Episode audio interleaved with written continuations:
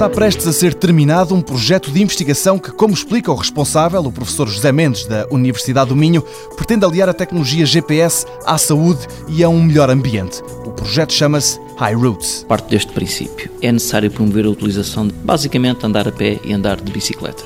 Os efeitos benéficos podem ou são frequentemente anulados pelos riscos que representa andar na cidade. Esses riscos têm a ver com segurança, tipicamente, com ruído e com poluição do ar.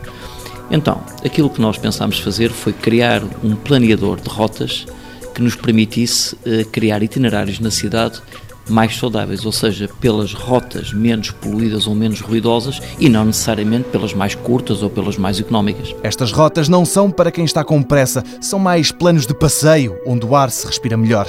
José Mendes diz que está quase tudo pronto. Existe já um protótipo, estamos a preparar um planeador de rotas que será disponibilizado pela internet e que terá um, um, navegador GPS, digamos, móvel, não é?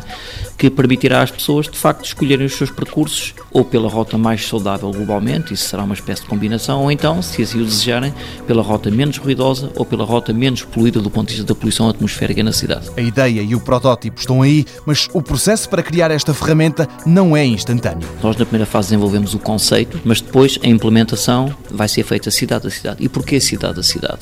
Porque há aqui algum trabalho que tem que ser feito. A criação do planeador de rotas eh, segue três passos. O primeiro passo é a geração do mapa de poluição. O que é um mapa de poluição? É um mapa da distribuição do ruído ambiental e é um mapa da distribuição das concentrações dos poluentes que são causados pelos veículos motorizados em meio urbano. Depois há um processo que nós chamamos a contaminação das distâncias. Bom, e é com essas distâncias contaminadas é que nós aplicamos um algoritmo normal, que é um algoritmo de procura de caminho mínimo.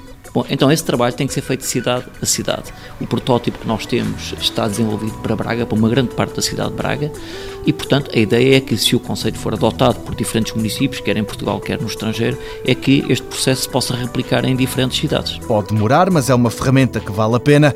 Adotá-la fica ao critério dos gestores, das autarquias e das empresas ligadas aos navegadores por GPS.